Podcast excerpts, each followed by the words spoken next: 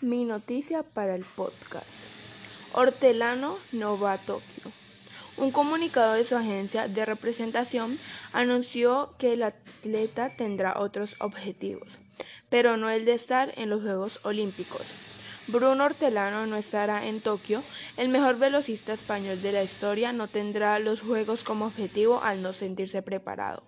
O eso es lo que desprende del comunicado emitido por su agencia de representación que apunta a que el atleta se centrará en otros objetivos, ya que este año no ha habido tiempo suficiente para realizar trabajo específico para ser competitivo en el puesto 200.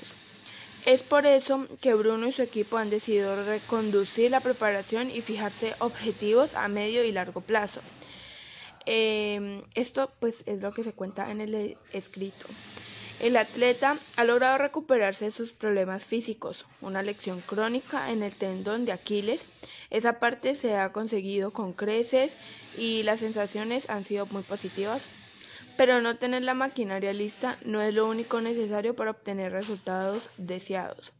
Por tanto, Bruno Hortelano, eh, que ya participó en Río y llegó a semifinales de 200 con récord de España incluido a decidir a decisivo, junto a su equipo pensar en otros objetivos. No será Tokio, pero sí hay competiciones en 2022 por las que quiere luchar.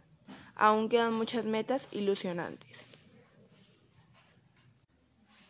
Y esta noticia fue, eh, se actualizó el 14 de junio del 2021.